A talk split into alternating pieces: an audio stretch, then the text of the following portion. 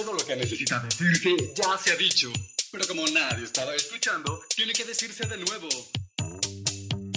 Bienvenida y bienvenido. Esto es Roba como un podcaster. En cada episodio te comparto del contenido que pude tomar de otros podcasts, newsletters, videos, audiolibros y redes sociales que siento te podría ser útil para mejorar tu día, ayudarte a formular nuevas preguntas o simplemente conectarte con información de la que tal vez no habías escuchado. Escucharlo y ojalá te sirva.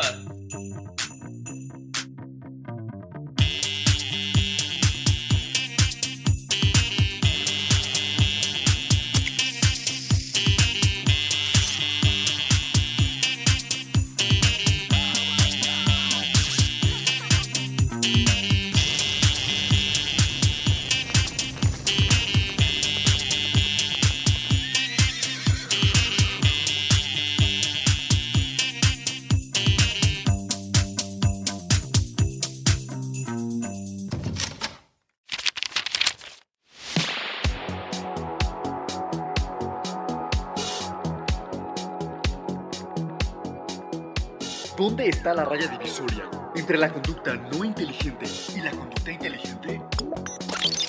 Más aún, el solo decir que existe una tajante raya divisoria es probablemente una inconsistencia. Pero hay capacidades que son, desde luego, características propias de la inteligencia. Does not compute. 1. Responder muy flexiblemente a las situaciones. Welcome. 2. Sacar provecho de circunstancias fortuitas. Turn left at the next street. 3. Hallar sentido en mensajes ambiguos o contradictorios. 4. Reconocer la importancia relativa de los diferentes elementos de una situación. There is a security breach. 5. Encontrar semejanzas entre varias situaciones, pese a las diferencias que puedan separarlas.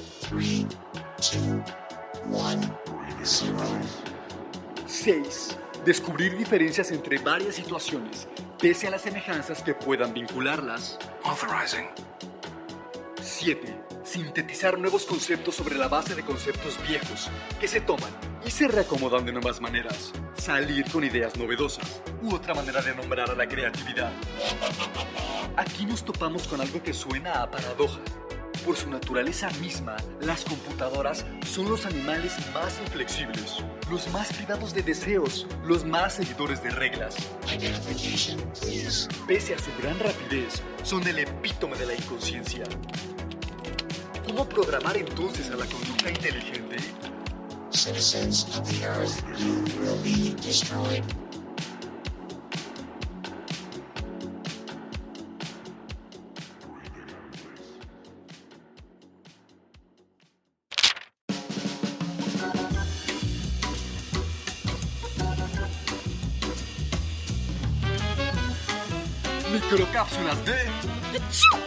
Salud presenta tres trucos para controlar tu glucosa y ayudarte a tener una mejor salud. Truco número uno. Come los alimentos en el orden correcto. Dos comidas con los mismos alimentos y por tanto los mismos nutrientes y las mismas calorías pueden tener impactos considerablemente diferentes en nuestro cuerpo dependiendo de cómo se ingieren sus componentes. En un estudio de 2015 de la Universidad de Cornell se descubrió que si comes los elementos de una comida que contenga almidón, fibra, azúcar, proteína y grasa en un orden específico, reduces el pico de glucosa general en un 73% y el pico de insulina en un 48%. Esto es válido para cualquiera, tanto si padeces diabetes como si no. ¿Cuál es el orden óptimo? La fibra primero, la proteína y la grasa después, y los almidones con los azúcares al último. Según los investigadores, el efecto de esta secuencia es comparable a los efectos de los medicamentos para la diabetes, que se recetan para disminuir los picos de glucosa. Truco número 2. Si tienes que picar, pica salado. Desde luego sabemos que la comida afecta cómo nos sentimos. La ciencia afirma que cuando se sigue una dieta que provoca muchos picos de glucosa, con el tiempo se padece un estado de ánimo peor y más síntomas depresivos que con una dieta con unas calorías similares, pero con curvas más estables. Todos, de vez en cuando, sentimos el impulso de picar algo dulce, a menudo cuando nos sentimos cansados o soñolientos. Sin embargo, la idea de que comer algo dulce nos dará más energía es un mito. Un tentempié dulce no nos da más energía que un tentempié salado y poco después puede hacer que nos sintamos más cansados. Lo cual, si tienes que realizar una tarea que requiera de todo tu enfoque, puede resultar contraproducente. Martino, ya me voy. Te encargo mucho el reactor, por favor. Lo único que tienes que hacer es estar pendiente de este foquito rojo. Sí, señor. No te vayas a quedar dormido, por favor. No, señor. Toma, te compré esta botana para que aguantes.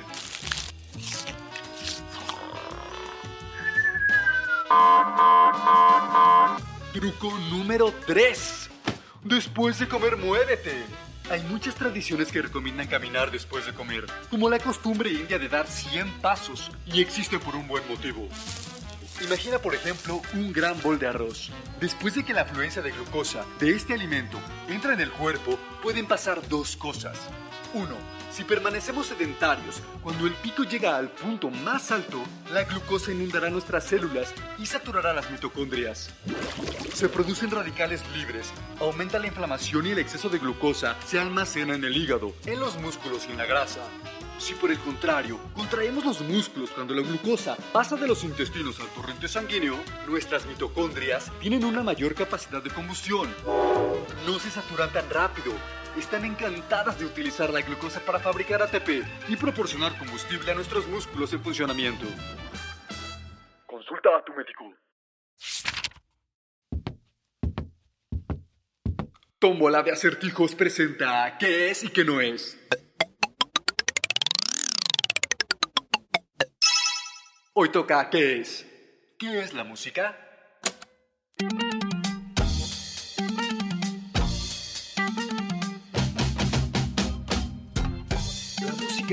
Forma de arte que utiliza el sonido y el ritmo para crear expresiones, emociones, así como experiencias. Implica el arreglo de sonidos producidos por instrumentos, voces o dispositivos electrónicos. Los humanos usamos la música para comunicarnos, entretenernos, expresar nuestras emociones y contar historias.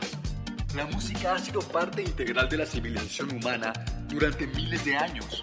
Sus orígenes están profundamente arraigados en culturas antiguas, con evidencias de instrumentos musicales que se remontan a tiempos prehistóricos. Los primeros humanos usaban sus voces, tambores hechos de materiales naturales y otros instrumentos simples para crear ritmos y sonidos para la comunicación, los rituales o las ceremonias. En civilizaciones antiguas como Mesopotamia, Egipto, Grecia y Roma, la música jugó un papel esencial en las ceremonias religiosas, el entretenimiento y la narración de cuentos. Estas culturas desarrollaron varios instrumentos musicales, así como notaciones para preservar sus tradiciones musicales. Durante el periodo medieval, alrededor del año 500 al 1400 después de Cristo, la música estuvo estrechamente ligada a la iglesia cristiana. El canto gregoriano, una forma de canto llano, era un estilo predominante de música religiosa durante ese tiempo. En la era del Renacimiento, la composición musical y la armonía vocal florecieron y la música coral polifónica se hizo prominente. El periodo barroco trajo compositores como Johann Sebastian Bach, George Frederick Handel y Antonio Vivaldi. El periodo clásico vio el surgimiento de compositores famosos como Wolfgang Amadeus Mozart, Ludwig van Beethoven Franz Joseph Haydn. Sus obras introdujeron cambios significativos en la forma y estructura musical. El periodo romántico, del 1800 al 1900, se caracterizó por la expresión emocional, la individualidad y las grandes composiciones orquestales de compositores como Johannes Brahms, Piotr Ilyich Tchaikovsky y Frédéric Chopin. El siglo XX fue testigo de una gran variedad de estilos y géneros musicales, impulsados por los avances tecnológicos, así como el intercambio cultural global. El jazz surgió en Estados Unidos de la mano de músicos como Louis Armstrong y Duke Ellington. El blues influyó en el rock and roll, un género que irrumpió en escena en la década de 1950, con pioneros como Elvis Presley y Chuck Berry. La segunda mitad del siglo XX vio el surgimiento de varios géneros de música popular, incluidos el pop, el hip hop, la música electrónica de baile, EDM y más. Bandas icónicas como The Beatles y Queen se convirtieron en sensaciones globales, mientras que artistas como Michael Jackson, Madonna y Beyoncé tuvieron un impacto significativo en la industria de la música. La música es increíblemente diversa en la Tierra. Cada cultura contribuye con sus estilos y sonidos únicos.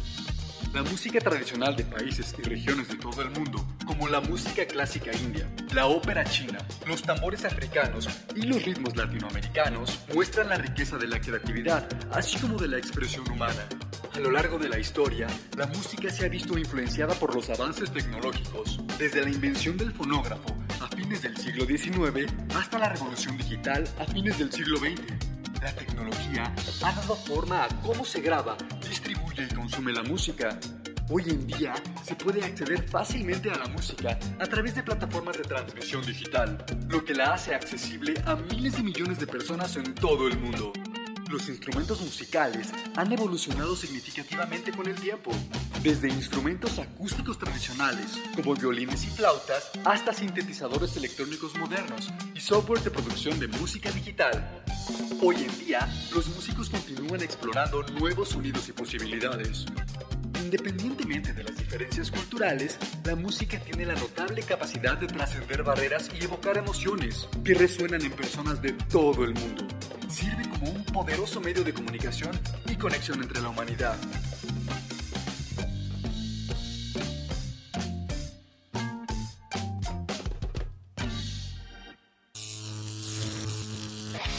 Radio Recuerdo.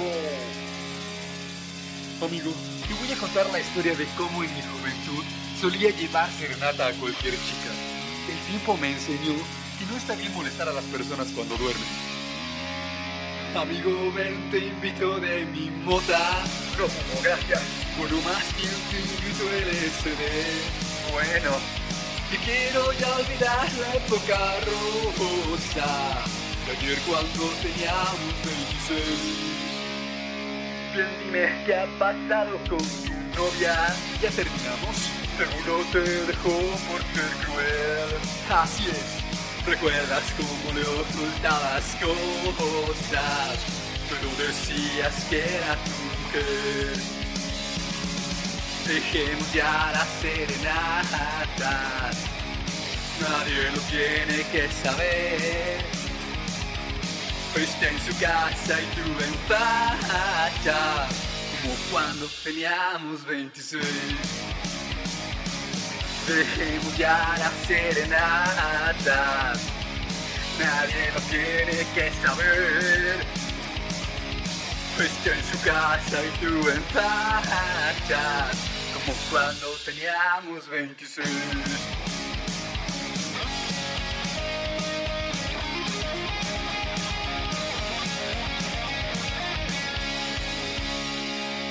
Solo por ser mi amigo te confieso ¿Qué pasa? Me separé ya nunca la busqué Me extraño volver a ver su recuerdo Me amo más que cuando la dejé Dejemos ya las serenatas Nadie lo tiene que saber Está en su casa y tú en fachas. Olvídala, suéltala. Porque ya tienes más de 36. Dejemos ya las serenatas. Nadie lo tiene que saber. No, no tiene que Está en su casa y tú en fachas. Ya suéltala, déjala. Porque ya tienes más de 36. Porque ya tienes más de 36. Porque ya tienes más de 36. Porque ya tienes más de 36. Y más, más,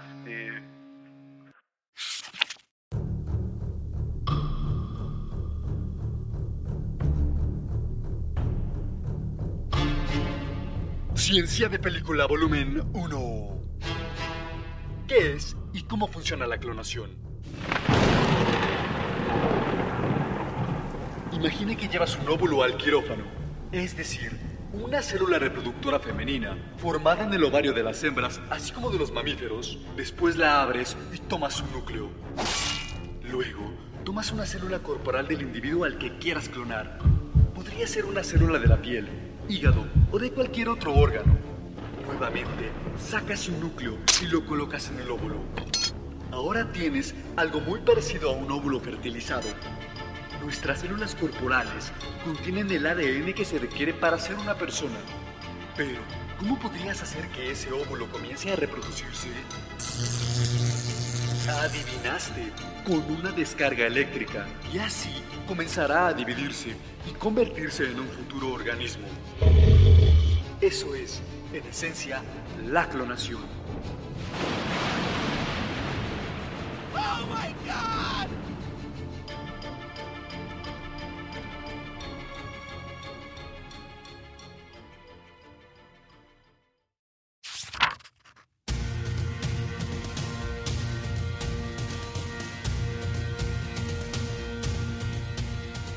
La vida es un proceso continuo.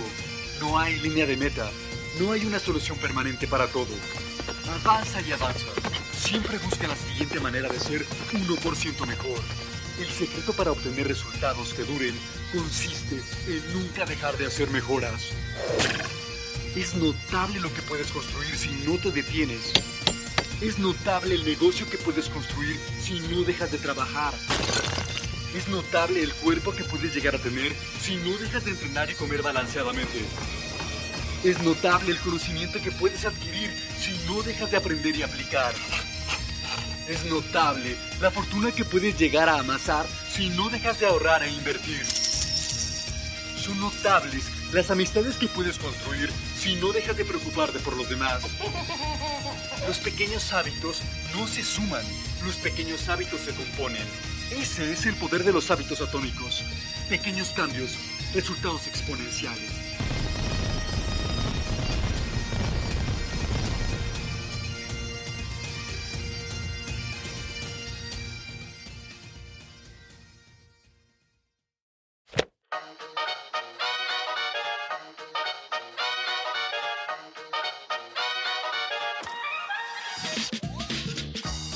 Esto ha sido todo por hoy. Gracias por haber llegado hasta aquí y haber compartido conmigo el valioso tesoro de tu atención. Si pudiste robarte algo que te sirvió, no olvides compartirlo con alguien más. Nos escuchamos la próxima semana. Si quieres puedes buscarme en redes sociales. A mí me encuentras en Instagram como arroba como un podcaster, en caso de que quieras compartir ideas con nosotros.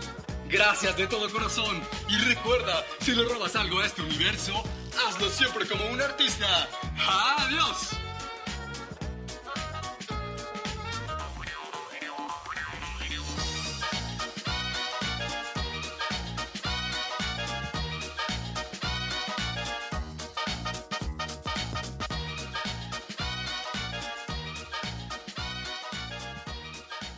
Producido y editado en la ciudad de Los Ángeles por Producciones Sonoras México.